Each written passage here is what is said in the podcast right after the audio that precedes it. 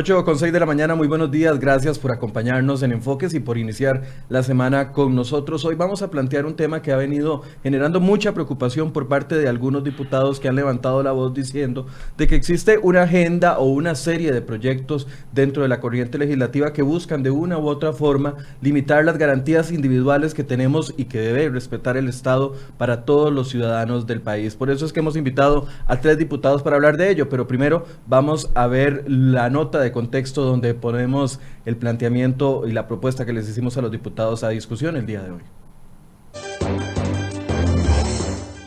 Algunos proyectos de ley que se discuten en la Asamblea Legislativa han generado polémica y cuestionamientos de parte de los defensores de las garantías individuales. Por ejemplo, la ley contra los crímenes de odio impulsada por el diputado del PAC, Enrique Sánchez, naufraga rápidamente en el Congreso.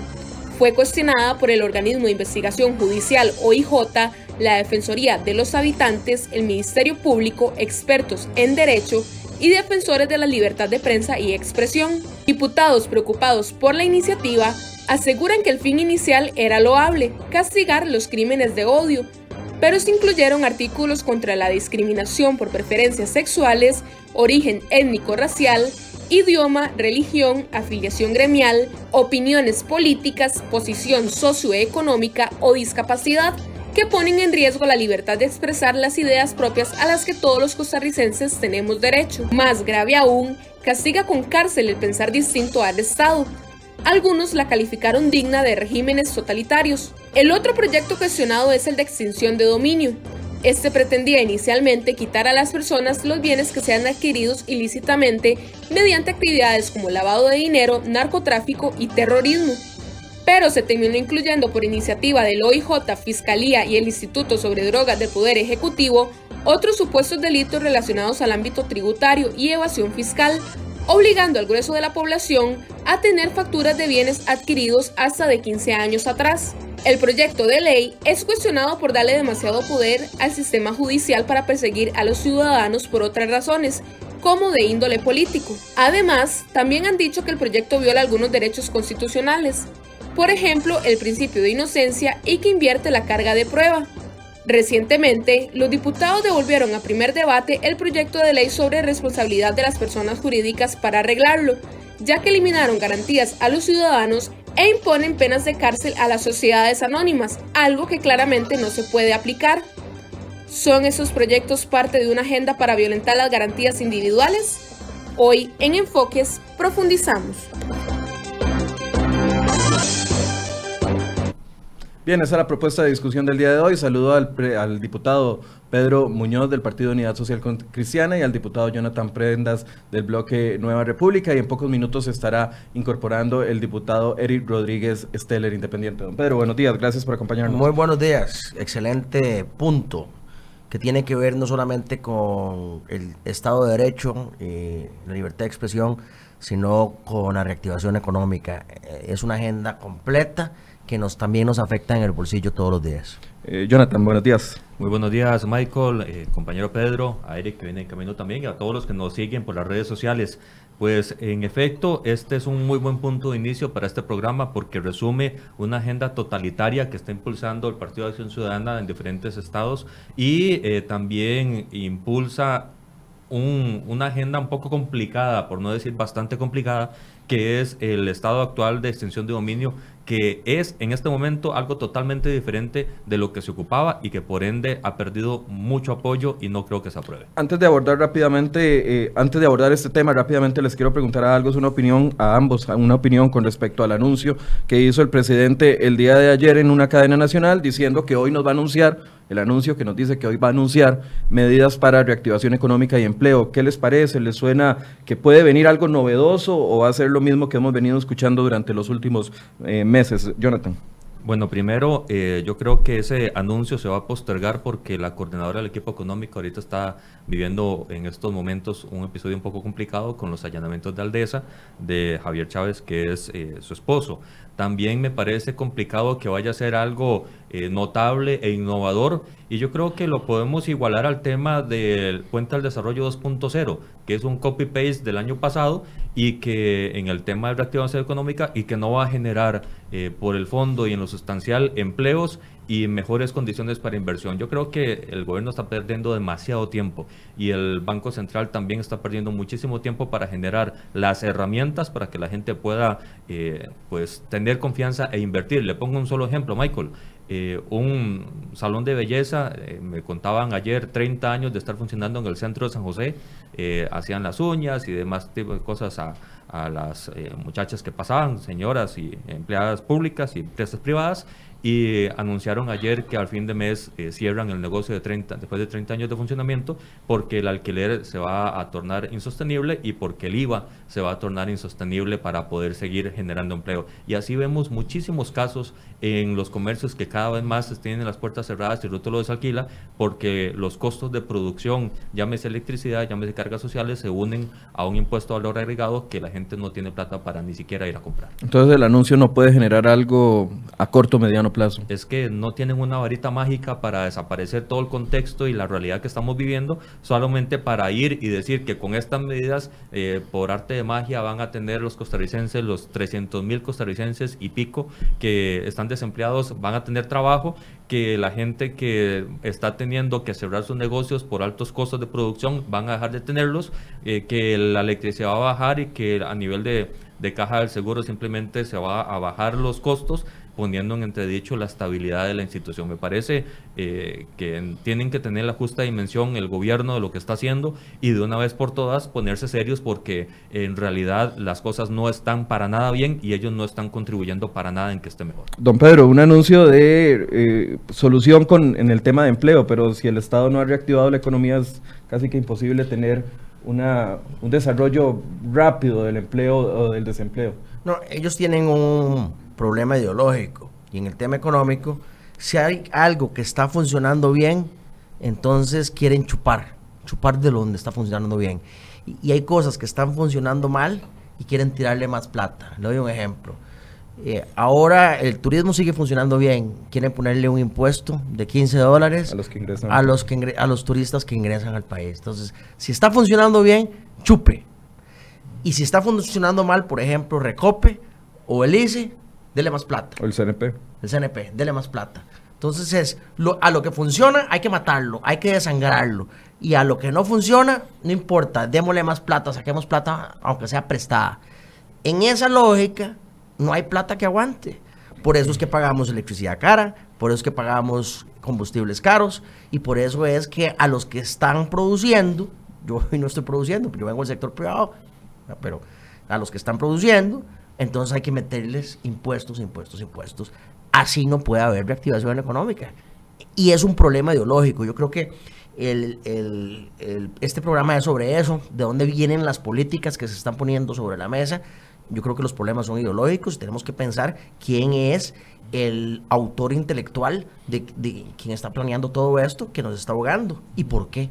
Cuando uno dice ideológico, inmediatamente existe como un rechazo a discutir ese tema porque algunos le, restan importancia y otros le dan más importancia de la debida. Cuando vemos estos proyectos de ley, ya pasando y entrando en materia, cuando vemos estos proyectos de ley que hemos mencionado, la ley contra los crímenes de odio, que uno pensaba que tiene un buen fin en un inicio, eh, a mano alzada uno pensaría que tiene un buen fin, pero venía con un chanfle, con un, con un, con un domingo 7 ahí metido. Lo mismo nos está pasando con extinción de, de, dominio que se vuelve contra los ciudadanos. Y lo mismo el ejemplo que poníamos de la ley de armas que se busca restringir a los ciudadanos que lo hacen legalmente y que tienen todos sus permisos adecuados, pero los con acá 47 había la semana pasada alguien tratando de ingresar a los tribunales y parte sin novedad. ¿Cómo analizan ustedes? No sé si empezamos por la ley de extinción de dominio, si gusta empezar usted. Muchas gracias.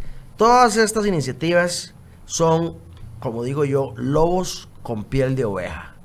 Usted ve la ovejita muy bonita, pero usted le quita la piel y hay un lobo por debajo. Todo esto funciona así. Eh, en la extinción de dominio o en el tema de cohecho, dicen que están eh, combatiendo la corrupción, que están combatiendo el narcotráfico, que están combatiendo muchas cosas, entonces usted se emociona. Pero cuando usted escarba, escarba un poquito, no hay que escarbar mucho, usted escarba un poquito, se da cuenta que hay normas confiscatorias, que se está minando el Estado de Derecho, que se está minando el, derecho a la propiedad privada, que se están metiendo otros delitos. La semana pasada lo vimos, en el caso de la ley para eh, prohibir el cohecho internacional y, el, soborno internacional.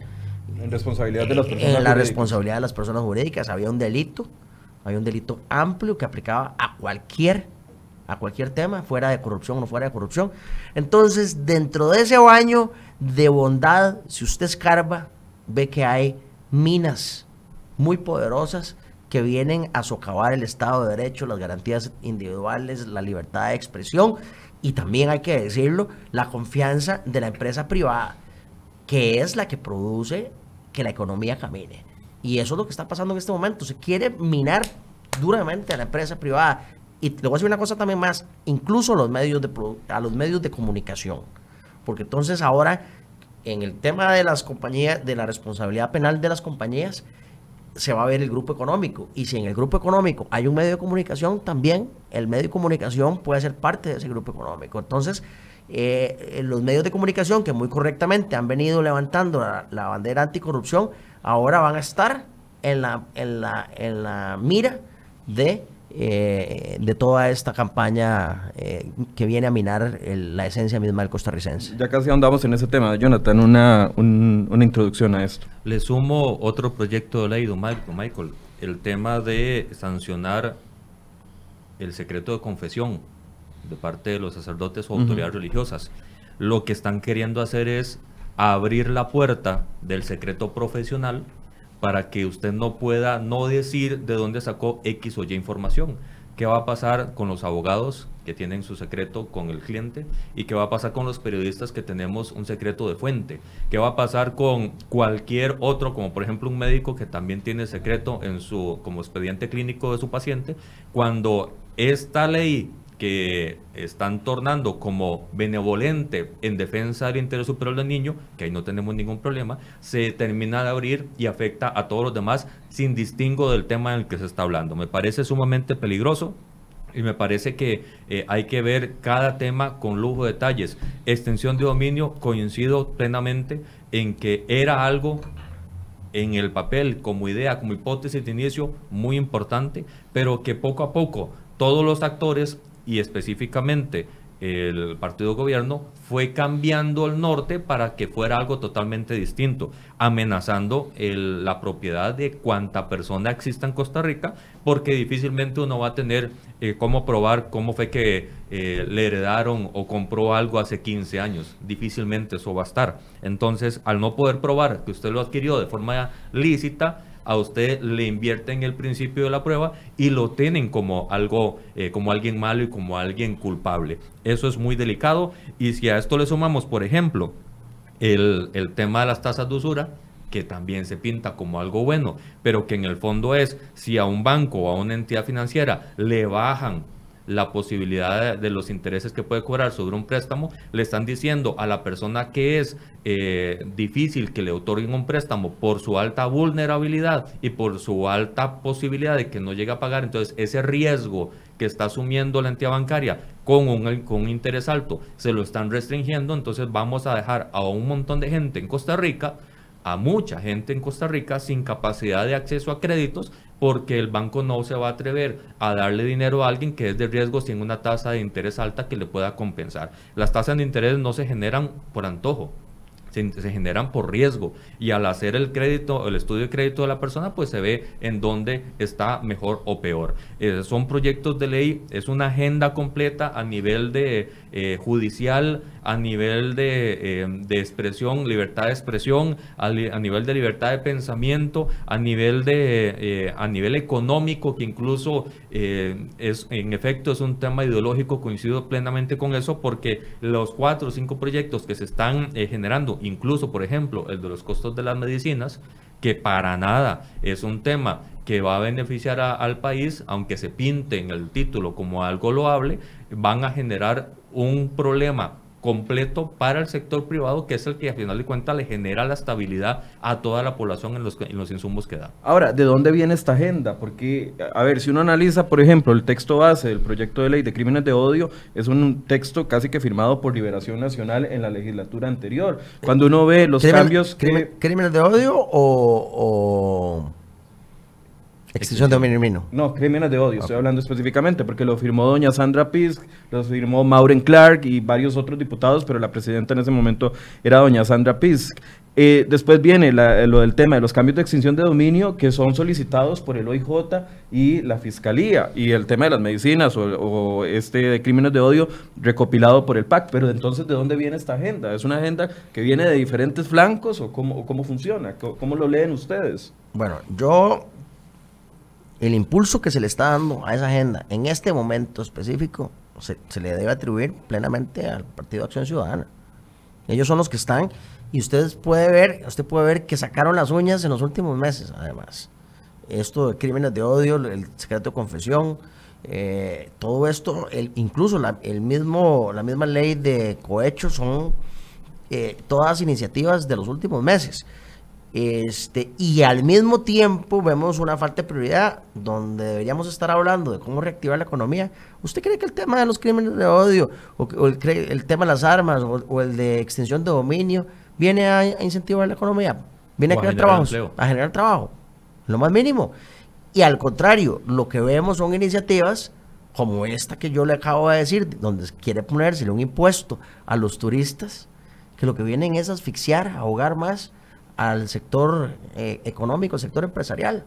Entonces, eh, yo veo una, yo sí veo una concertación por parte de la fracción del gobierno y por parte del gobierno, y veo también una, una razón ideológica en todo esto.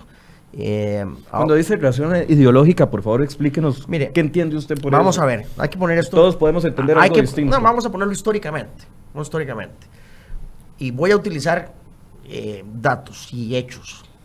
Eh, cuando don Beto Cañas era diputado, él dijo que al PAC había entrado la gradería de sol. ¿Usted se acuerda de eso? Sí, claro. Bueno, lo dijo don Beto Cañas. ¿A qué se refería don Beto Cañas? Paramos a pensar qué era lo que quería decir. Bueno, se refería a un grupo nuevo que quería tomar el poder del PAC ese grupo encabezado por don Alberto Salón. Hay que decirlo con todas las palabras. El rector de la UNA. El rector de la UNA. Y le voy a decir una cosa, don Alberto Salón es el, la mente maestra detrás de la candidatura y la presidencia, por ende, de don Luis Guillermo Solís y don Carlos Alvarado. Entonces, esa es la gradería de sol a la que hacía referencia don Alberto Salón. Y ese grupo es el que viene a presentar ideas socialistas, que decirlo así, ideas socialistas. Alberto Salome era un reconocido comunista cuando era estudiante, ¿verdad? Y eso hay que decirlo con todas las palabras. Y entonces hay una beta socialista distinta a la escuela, digamos, de Otón Solís. Y eso hay que decirlo con todas las palabras. Y hay entonces un adoctrinamiento de esa escuela Alberto Salom y ahí para abajo que viene de los países comunistas, incluyendo Venezuela. Entonces, ¿usted cree que es una agenda y es una agenda socialista? Es una agenda socialista. Hay una, hay una escuela dentro del Partido de Acción Ciudadana que ha venido siendo preponderante y esa beta socialista es de donde vienen todas estas iniciativas. Nada más, antes de darle la palabra a Jonathan Prendas, y ya se está incorporando acá don el diputado Rodríguez Esteller, quiero decirles a las que nos están comentando de que por qué no hay nadie del PAC sentado en esta mesa. Bueno, porque no aceptaron. Desde la semana antepasada nosotros estamos hablando con las personas de prensa del Partido Acción Ciudadana y don Víctor Morales Mora, quien es jefe de fracción, aceptó una entrevista acá, pero si él estaba solo, no con otros diputados. Nosotros vamos a darle el espacio para que él venga a hablar, pero esa es la solicitud expresa de don Víctor Morales Mora, quien es el encargado o el jefe de fracción del Partido Acción Ciudadana. Por eso Acción Ciudadana no está sentado en esta mesa porque no aceptó no ha aceptado discutir distintos temas que los hemos invitado con otros diputados de la fracción. Eh, prendas. A ver, la inclinación es lógica perfectamente describible como socialismo. ¿Usted coincide en eso? Totalmente, y es muy demostrable a nivel de los hechos.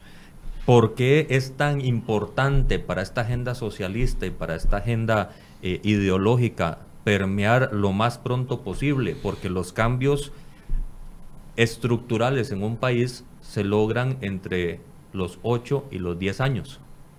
Eso es cuando ya se logra hacer el cambio completo en el paradigma y en la forma en que se trabaja, la forma en que se opera un país. Y el Partido de Acción Ciudadana va a tener ocho años para lograrlo. Generando, logrando la presidencia, generando el odio a.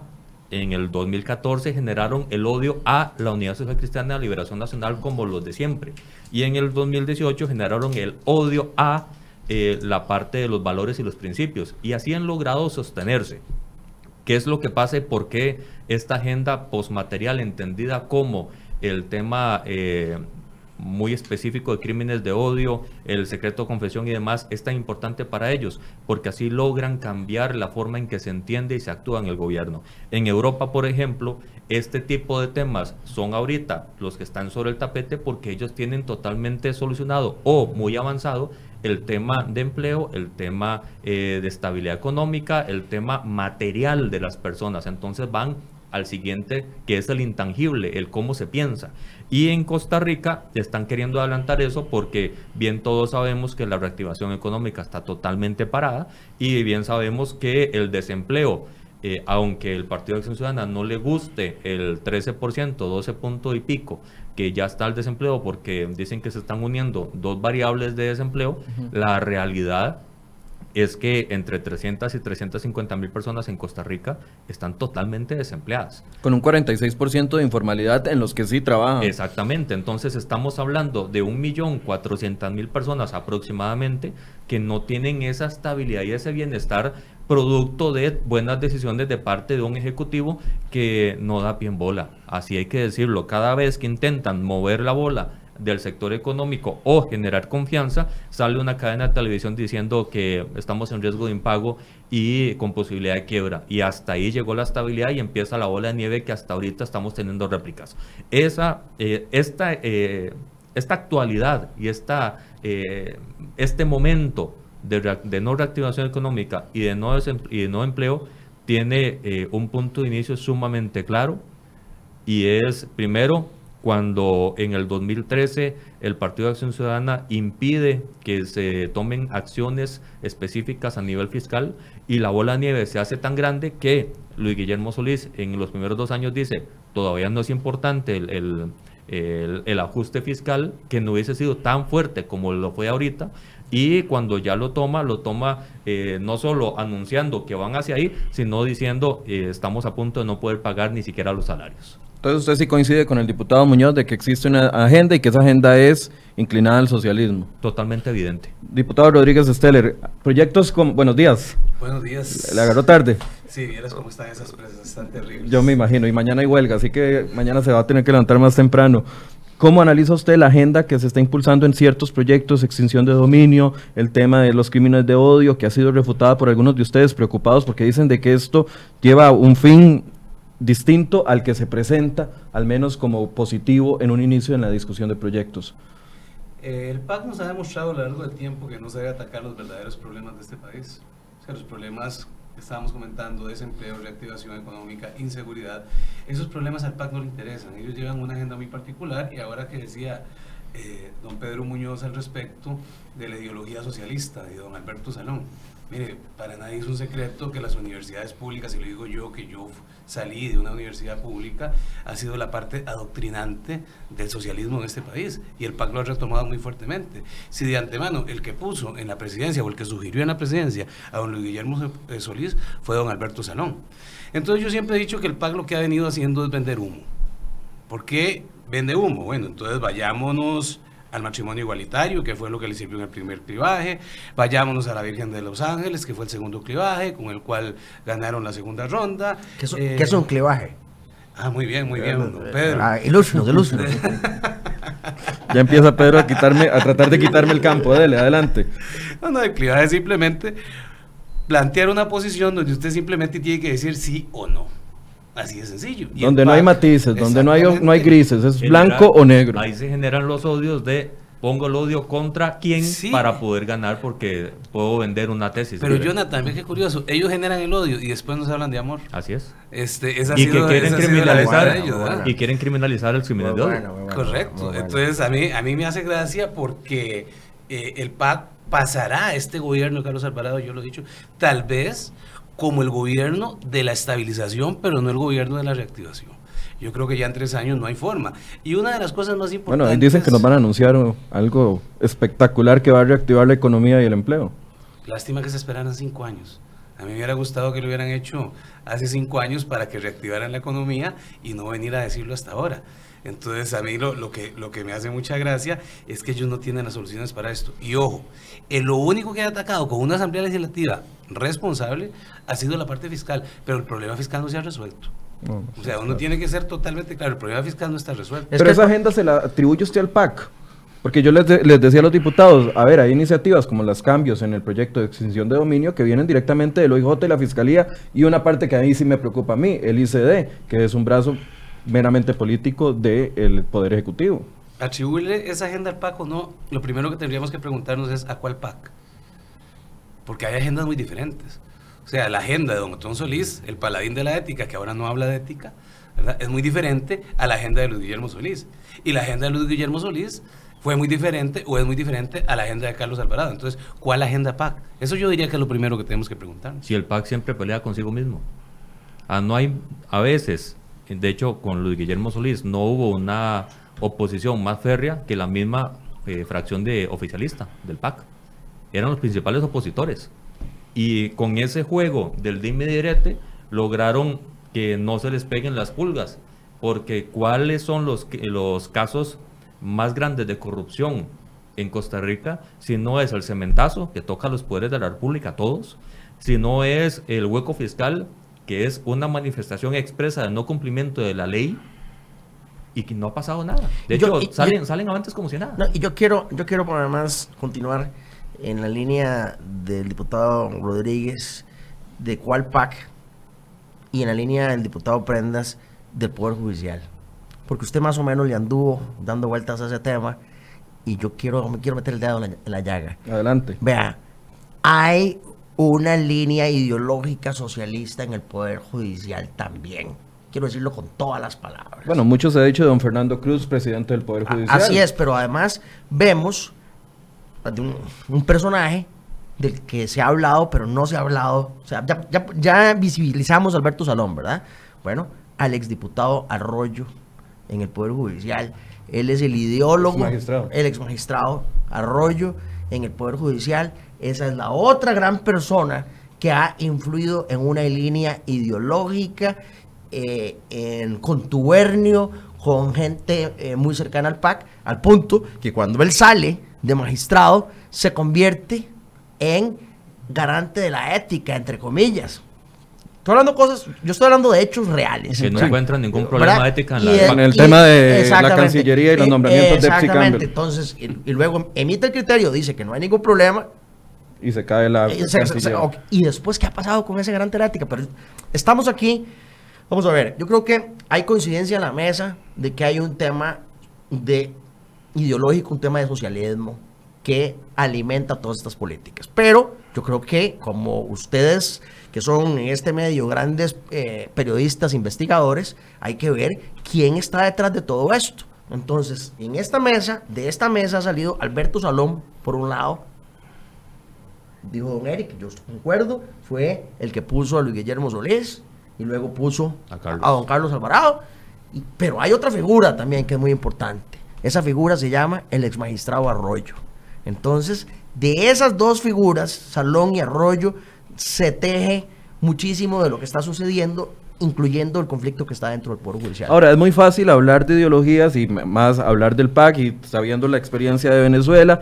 Algunos podrían decir, lo que están haciendo los tres diputados es pura politiquería, aprovechando, Claro. aprovechando proyectos de ley para vincular al PAC con eh, el socialismo y eventualmente jalar para cada uno de su saco. ¿Por qué sí o por qué no? Le- Eh, le Prendas, pongo- usted- le pongo empezamos dos usted. Palpables del día a día de los costarricenses que están viendo a ver cómo llevan la plata para comprar cosas y llevar a su casa del efecto de ese socialismo. ¿por qué fortalecer al CNP obligando a todas las escuelas a comprarle al CNP productos que normalmente no llegan ni a tiempo ni llegan bien para que las juntas de educación puedan poner la comida en los comedores escolares? Mientras que ayer se votaron, este fin de semana se votaron 30 mil kilos de tomate porque el precio está tan rebajo que ni siquiera es posible llevarlos a un punto de venta. ¿O por qué estamos hablando de que Costa Rica tiene que seguir superándose cuando el presidente de la República se deja decir una frase célebre de que ya los títulos universitarios no son importantes?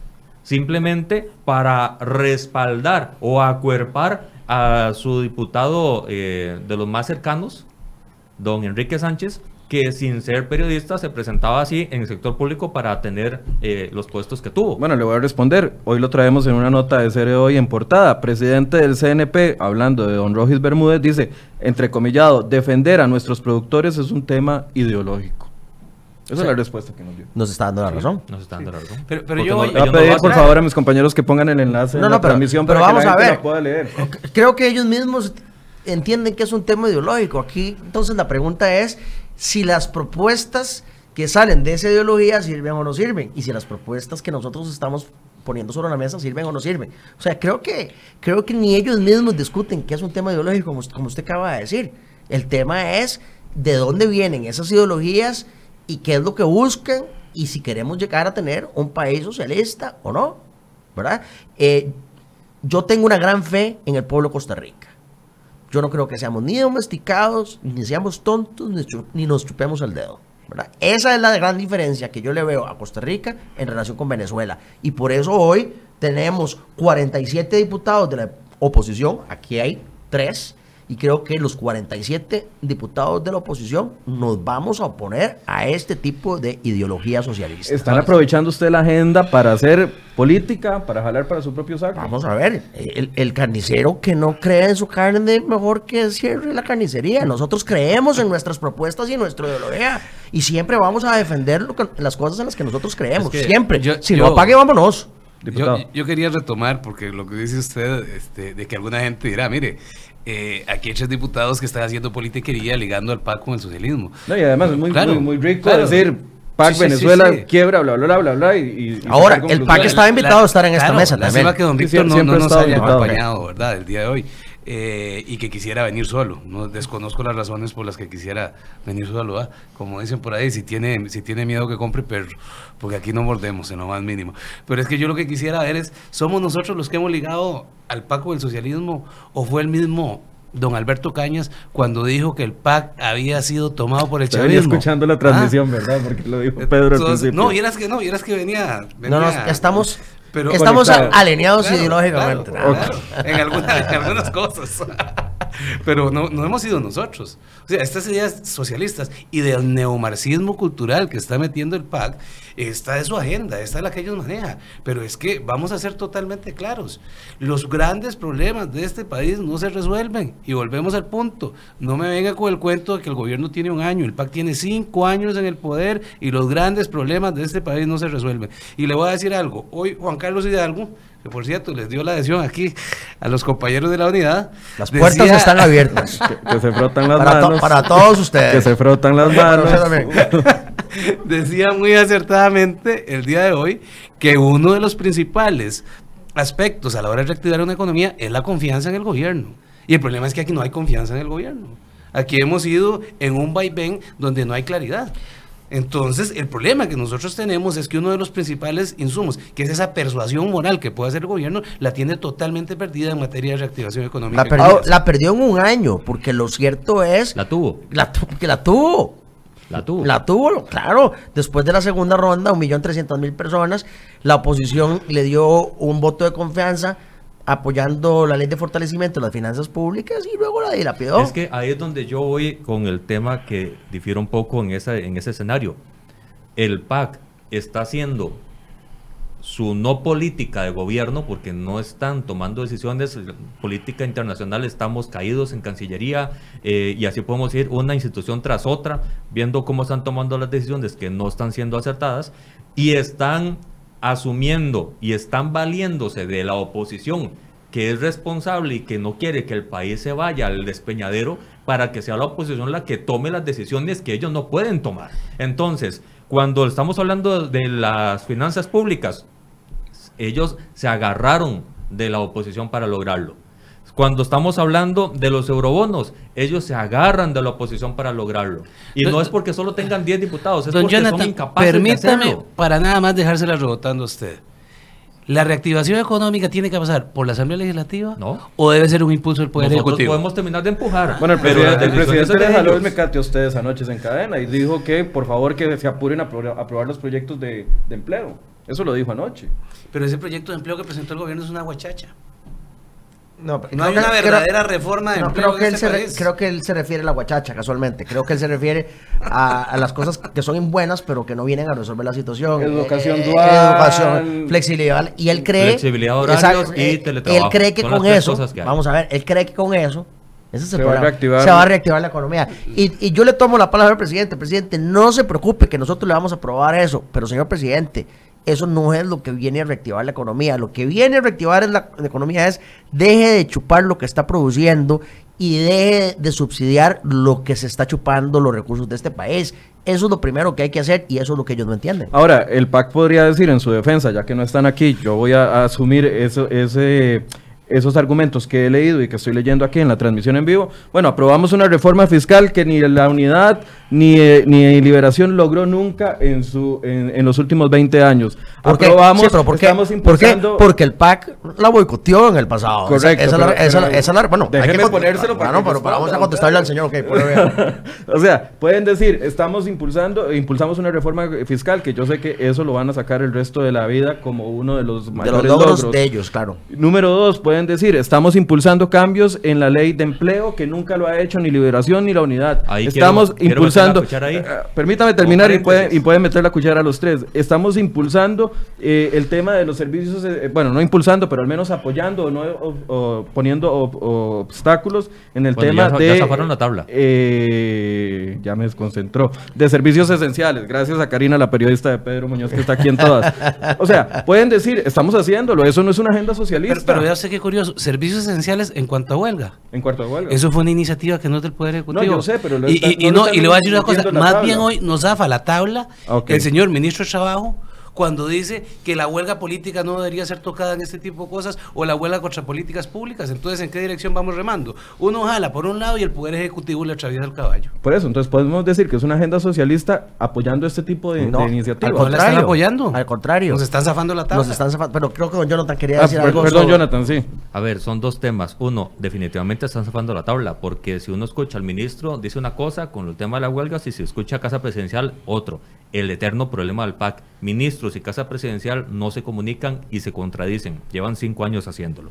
Los alcances de la reforma al Código Procesal Penal, que es el que regula toda la parte de las huelgas, estamos claros en que hay que hacer los ajustes, pero no hay que asfixiar. Y ellos también quieren asfixiar. Y me parece muy preocupante el, no dar los espacios para que la gente opine. Y eso es, eh, se contrapone con eh, la ley esta de odio, en donde no se pueden hacer manifestaciones a políticas contrarias al gobierno, por ejemplo. Pero algo que también me llama mucho la atención del plan fiscal y de la actual eh, propuesta de empleo público es que eh, como le quitaron la, eh, la organización de ese tema al servicio civil, que son los especialistas técnicos, se la pasaron a planificación. Nadie de los que redactó ni el cuarto capítulo del plan fiscal ni empleo público son especialistas. Y en este momento, hoy estoy haciéndole una consulta muy puntual a Casa Presidencial, a la ministra de Planificación, porque ya tengo información que no tienen la más remota idea de cómo aplicar los cambios aprobados al primero de julio. No saben hacerlo porque no es como una máquina de que yo quito esta pieza y pongo esta otra porque simplemente va a trabajar mejor. Hay que tener una forma de hacer los procesos y los cambios en cualquier aspecto, en lo privado y en lo público. Y ellos simplemente fueron creativos y redactaron una norma que eh, en principio, volvemos al tema, en principio se ve bien, pero en la práctica no se puede ejecutar. El gobierno no está haciendo las cosas bien. Ellos tienen una línea de trabajo muy específica.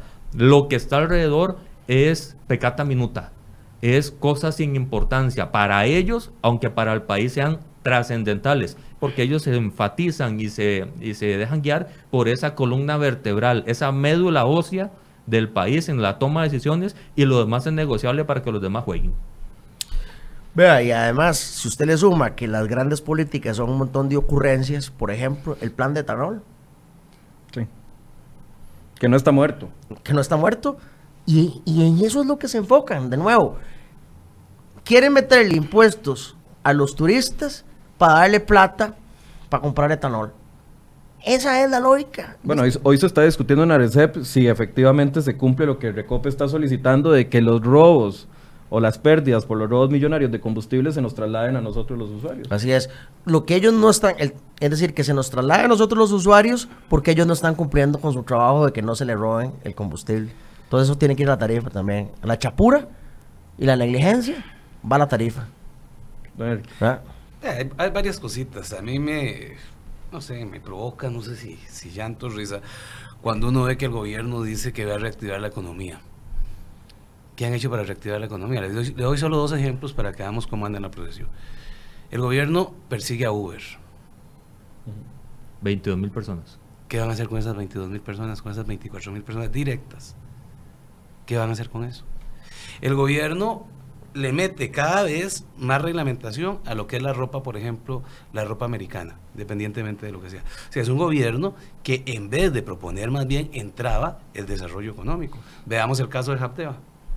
Caso de Japteva, que lo habíamos discutido aquí recientemente, nos van a pedir un presupuesto extraordinario por 30 mil millones de colones. 276 pensionados con anterioridad. Y vea, van a despedir 800 personas, dejan 400. Le aseguro que en menos de un año van a estar echando esas 400. Así es. Y yo se lo estoy diciendo aquí.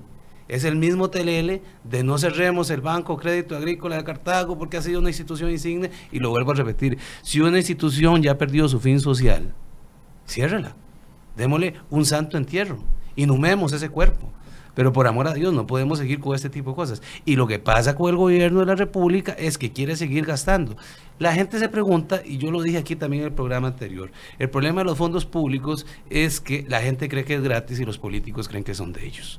Entonces ese es uno de los grandes problemas que hay. Pero yo voy a esto, ¿de dónde van a salir esos 30 mil millones de colones? De los bolsillos de todos los costarricenses. Y a eso le sumo eh, la falacia, la mentira, la broma, el chiste que llegó Hacienda en el año pasado a decir que nos entregaba en nuestras manos el presupuesto más austero de la historia de Costa Rica.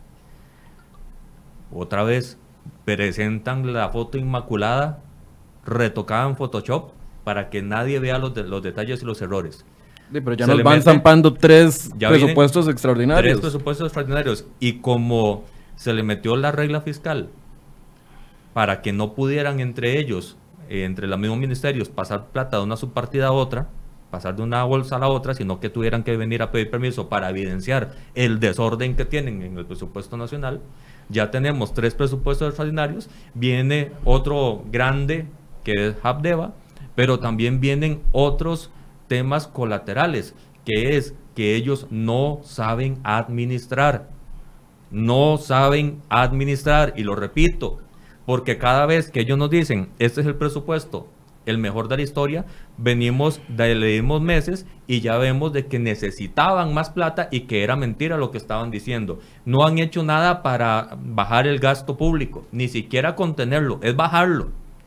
El cuento del empleo público Pero- es un puro cuento, Pero, no lo están don. Jonathan, perdón que le interrumpa. La señora ministra de Hacienda compareció en la Comisión de Asuntos Económicos. Así es. Y yo le dije, doña Rocío, y cosa que le tengo una gran estima y la considero una persona muy seria, pero le dije, doña Rocío, ¿qué van a hacer para reducir el gasto público? Y No la saben. respuesta fue prácticamente decir, el gasto se mantiene, pero como la tasa de inflación es mayor en términos reales cae el gasto público. Pero no hay tijeras y cirugía, que es lo que tiene que hacerse a la estructura de aparato estatal para poder reducir el gasto público. Son- Eso no lo tocan. Hay que decirlo con todas las palabras, son muy conchudos en buen tico. Son muy conchudos. Don Luis, don Luis Guillermo Solís va el primero de mayo del 2018 a la Asamblea Legislativa y dice que es un manejo heroico Heroico. de las finanzas públicas y después tenemos un hueco fiscal de 400 mil millones. 900, Es decir, 900. 900 mil millones. 900 mil. Tras que deben, cobran, ¿verdad? El discurso es grandilocuente, ¿verdad? No da ni vergüenza y después nos damos cuenta de la realidad. entonces son muy conchudos. Vea, lo- vea lo que pasó este fin de semana con los brazaletes. Millón y medio de dólares en deuda con el proveedor. Que la ministra está pidiendo hoy que ya los jueces no pongan más esa medida como bra- de brazalete no electrónico es, y eso no es intervención entre poderes. Por ejemplo, ¿cómo el Ministerio de Justicia le va a decir al Poder Judicial no dicte esas sentencias que está facultado para hacer? Por ejemplo. Y por ejemplo también el, uno de los de las coronas o de las perlas, las medallas que tiene Casa Presidencial en el último mes y medio es eh, salir agradeciendo en el Twitter del señor presidente, eh, o más bien señalando que hemos logrado bajar el encaje mínimo legal en el Banco Central. Y uno se pregunta, ¿no es que el Banco Central es autónomo e independiente? ¿Cómo es que Casa Presidencial, él, tiene autoridad sobre los, las juntas directivas de los bancos públicos, no sobre el Banco Central?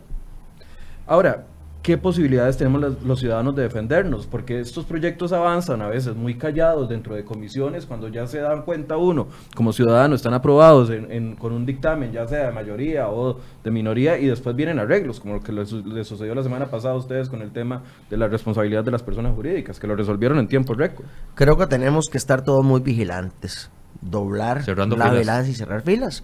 Yo creo que es muy importante, yo lo decía hace un rato, el pueblo costarricense no es domesticado no es tonto, no es tonto. Tenemos que demostrarle al PAC que no somos tontos, que no nos chupamos el dedo, que estamos vigilantes. Eh, yo creo que la prensa ha despertado. Yo creo honestamente que la prensa estuvo eh, también eh, adormecida, enamorada por el PAC. Esa es la realidad también, eso hay que decirlo. Hoy veo una, una prensa mucho más crítica y eh, quitando la piel de oveja y dándose cuenta que en efecto hay un lobo allá abajo. Yo creo que nosotros mismos tenemos que redoblar esfuer- esfuerzos dentro de la Asamblea Legislativa y también en la oposición, pues cerrar filas entre la oposición. Pero si a ustedes les meten goles, ¿cómo a nosotros los ciudadanos no? Que no estamos metidos 24-7 en la asamblea sabiendo que se tramita y que no, y que tienen el poder de control político. Va- vamos a esto y son dos cosas que quiero tocar. Eh, yo coincido con don Pedro de que alguna prensa está despertando, pero hay otra que sigue en una luna de miel y que sigue enamorada y que sigue alabando todo lo que se lo que huele a PAC y lo que huele a gobierno. Y, a- yo y atacar a todos cuando se ataca al PAC. Claro, y yo podría hablar de- del- del matutino más viejo de Llorente y podría hablar también de eh, Telenoticias. Y lo digo sin ningún temor. Pero yo voy a otra cosa que era lo que decía Pedro. A mí me parece que han sido, algunos sectores han sido muy condescendientes con el Partido Acción Ciudadana. Y voy a decir también dos partidos políticos, y se los he dicho a ambos, y don Eduardo Cruchan me regañó cuando yo le dije que el partido eh, Restauración es, ¿verdad? Restauración Nacional y el Partido Liberación Nacional han sido muy condescendientes con el Partido Acción Ciudadana. Y lo que dice Pedro, me sumo a las palabras. Mire, ellos son 10, nosotros somos 47. Ya es hora de que hagamos sentir la los 47. Lo que usted dice, bueno, es que a nosotros nos meten goles. Nos han metido goles no porque algunos no hemos levantado la voz, sino porque otros han callado. Y ese es el gran problema que hay. Pero con una oposición sólida y teniendo claro de que es una posición responsable, pero fuerte la que hay que hacerle al PAC, yo creo que ahí muchos de los goles que nos han metido no hubieran pasado. Yo estoy- Más, se lo, se lo pongo, le pongo dos detalles ejemplificantes de lo que está pasando. Uno, el, volvamos al tema Uber. El efecto ideológico que denunciamos cuando el MOB y Aviación Civil sacaron la herramienta que iban a hacer para evidenciar el Uber en la recepción de los, de los eh, pasajeros del, aero- de las, del aeropuerto. Vamos a controlar a todo el que se meta a la parte del aeropuerto y que no demuestre afinidad familiar con la persona que va a recoger. ¿Y si lo va a recoger la novia? Y el fin de semana De una la señora la recogió a la hija Ya salió y la, disculpándose. y, y la tuvi- ah, sí, pero ya, ya para ¿Ya qué? para qué? ¿Ya para qué? Ya evidenciaron que no tienen idea de cómo ejecutar esa orden porque van a restringir la libertad de tránsito de los costarricenses. Así es. Libertad constitucional.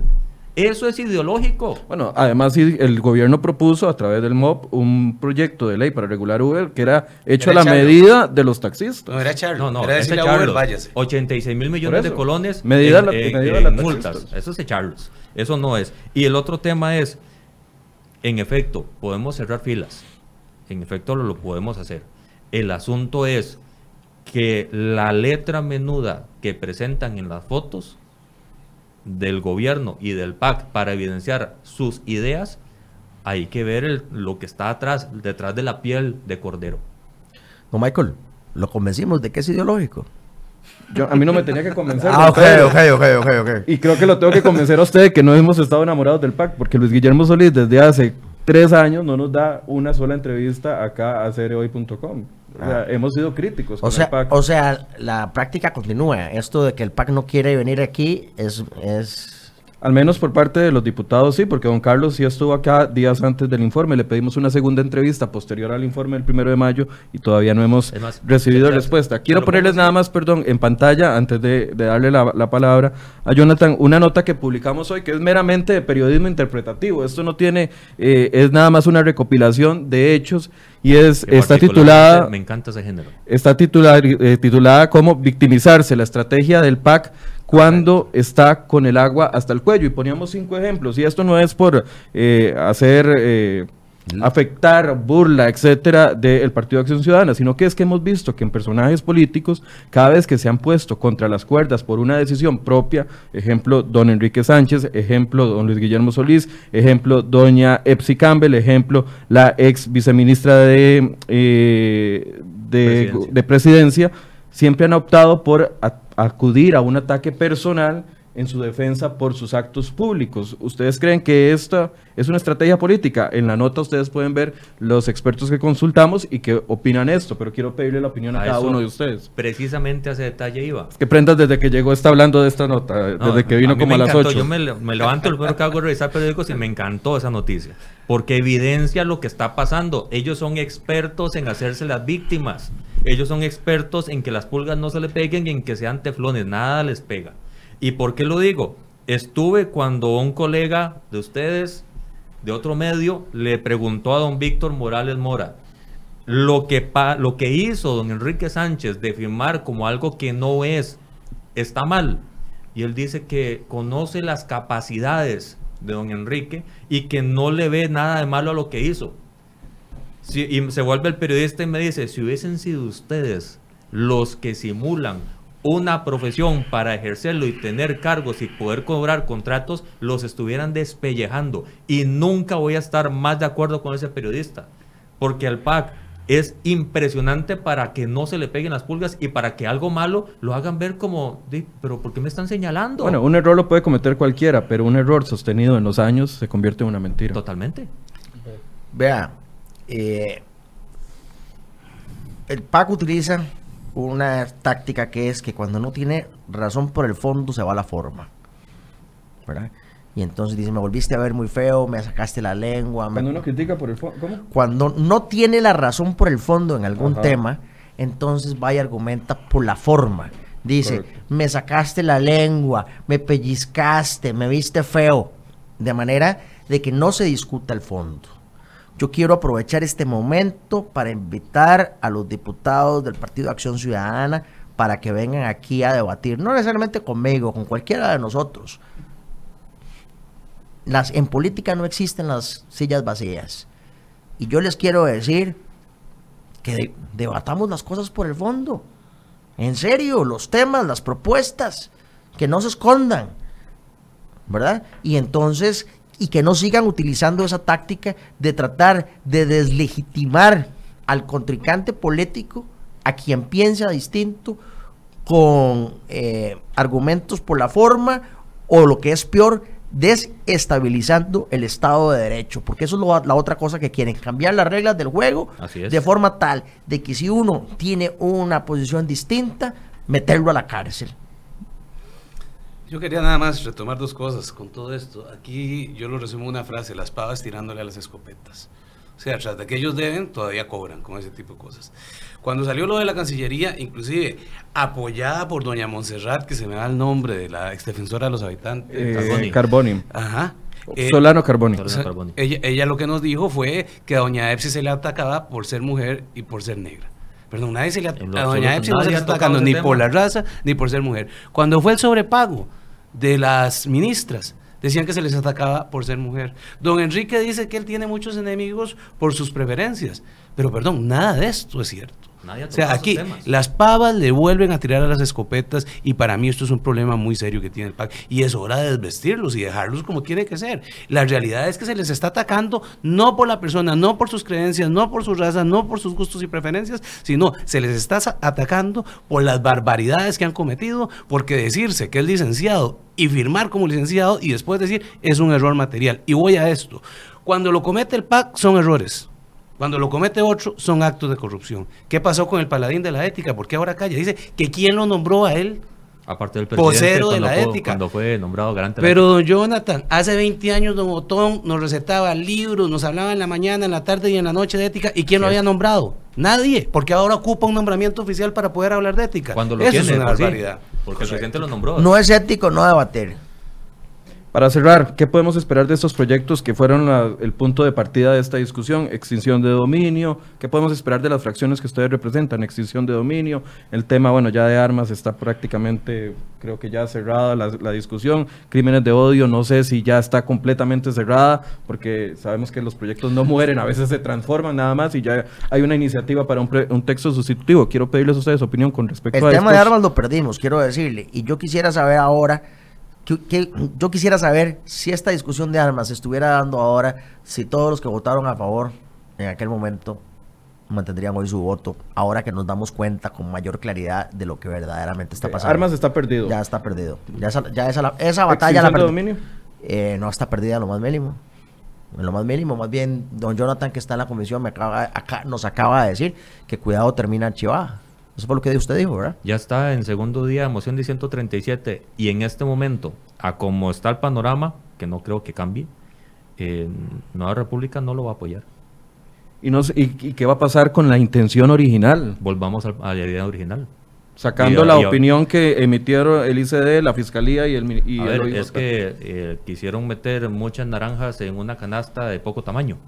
El tema es, si queremos atacar los problemas originales, el pecado original que fomentó ese proyecto, bueno, a- veámoslo en un proyecto diferente sin que tenga tanta suciedad y tanto manoseo. Pero este se le ha intentado quedar bien a todo el mundo y yo perteneciendo a esa comisión, literalmente verás que ya uno no sabe a quién quedarle bien, porque se le acomoda a unos y los otros brincan. Entonces, con base en ese, vamos a acomodar el que sigue y se enoja el anterior y se enojan los que siguen. Entonces, vamos acomodándolo y en todas las versiones que ha habido, siempre hay alguien que no quiere ese proyecto. Eso es como venirte a tomar café a mi casa. ¿Cuándo? De- no sé. Todo el mundo quiere y nadie lo acepta. Entonces, ese proyecto, tal cual se, se hizo esa montaña, esa bola de nieve tan grande, no va a pasar. No va a pasar. Si quieren algo específico, puntual, de eh, narcotráfico, de lavado de dinero y de terrorismo, dejémoslo en esos tres puntos específicos, igual que el tema de cohecho, a nivel de transnacional, que se hicieron los ajustes porque vimos el, el- detalle. Y en este tema, dejémoslo en el, en el detalle original. No le metamos tanta cosa porque a final de cuentas, si su abuela le heredó algo y no tenía el papel, usted lo pierde. Correcto. No, yo, yo espero de que esos proyectos se archiven y que le demos santa sepultura. Eso es lo que yo esperaría. Me alegra mucho eh, lo que nos está comentando hoy Jonathan y yo creo que esa va a ser la línea nuestra. O sea, no podemos poner en riesgo una de las virtudes más grandes que tiene cualquier sistema para los que no somos socialistas, que creemos en la propiedad privada. Nos faltó Eso, hablar de... eso es fundamental. Nos faltó hablar del convenio con Cuba, pero ya se nos fue el tiempo. Sí, y lo otro también, con, con esa ley del odio, mire, eso es un calco venezolano y es preocupante. Entonces ahí lo que quieren es silenciar a la gente que pensamos diferente. Conclusión. Eh, ¿Qué vamos a ver en estos, en estos años? Yo esperaría ver más por parte del Poder Ejecutivo, pero esperaría, pero no tengo esa fe de que lo haga.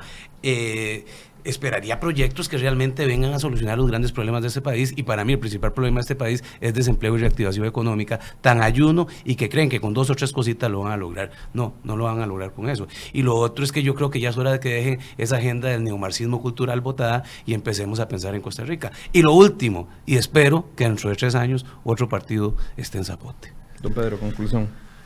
Nosotros vamos a concentrarnos en el tema fundamental, que es el tema del empleo y el tema económico. Necesitamos bajar las tasas de interés, neces- necesitamos bajar el costo de la energía, necesitamos bajar el costo de los combustibles. Ahí es donde necesitamos trabajar. No nos vamos a dejar distraer por los otros temas que el PAC está metiendo para distraernos, pero al mismo tiempo no vamos a dejar que nos metan un gol. Jonathan. Yo estoy muy expectante del famoso anuncio de hoy en la mañana. 10 de la mañana. 10 de la mañana. 55 minutos. En serio, quiero verlo, ojalá en vivo, para ver de dónde se van a sacar el conejo y de cuál sombrero va a salir. Estamos en OCDE. Porque, eh, bueno, pone- pone- hacemos, hacemos un receso en la Comisión OCDE para poder verlo, porque el, el tema, ese, ese sombrero y ese conejo, yo en serio quiero ver de qué es lo que van a hacer. No lo han logrado y no les interesa hacerlo. Eso es lo que más me agobia, no les interesa hacerlo, porque si no ya lo hubieran, ya hubieran tomado las decisiones. El tema de la Asamblea Legislativa, en efecto, yo también espero que la oposición se articule como tal y si el gobierno no quiere hacer algo, por algo nos pusieron a 47 diputados de oposición en una Asamblea Legislativa para tomar decisiones que el país ocupa. Y el, el tema de los proyectos de ley con este nuevo reglamento, que en dos meses, máximo cuatro, a como esté en, en comisión, hay que dictaminarlo o archivarlo o pasarlo al plenario, eh, sí hay un gran peligro de que empiecen a meter goles por varios lados. Yo espero que seamos más los que queramos detenerlo que los que quieran aprobarlo. Bien, les agradezco mucho a los tres por esta gracias. hora muy provechosa. Muchísima gente viéndonos el día de hoy, muchos comentarios. Los invito a que los lean para que ustedes vean lo que la gente opina sobre sus opiniones y también agradecerles a ustedes por su compañía recordarles que invitamos, eh, no solo para este tema, sino durante las últimas tres semanas hemos es- estado invitando al jefe de fracción del Partido Acción Ciudadana, don Víctor Morales Mora, para que venga a discutir diferentes temas que hemos hablado acá en Enfoques y la respuesta que hemos recibido es que él quiere venir, pero quiere venir solo para poder explicar sus posiciones. Entonces, siendo claros con ustedes, el público que nos ve, esa es la posición y nosotros le vamos a abrir el espacio y también le vamos a preguntar por qué solo él, por qué no quiere sentarse en la mesa con los demás diputados. A debatir. Muchas gracias ¿Será por que así se su ve el PAC solo? muchas gracias por su O compañía. le, o le caemos mal, yo ¿O creo. le cabe más? Sí, Yo no sé, me despido o no me despido, porque ustedes me interrumpen, entonces no sé si me despido o no. Muchas gracias por su compañía y muy buenos días.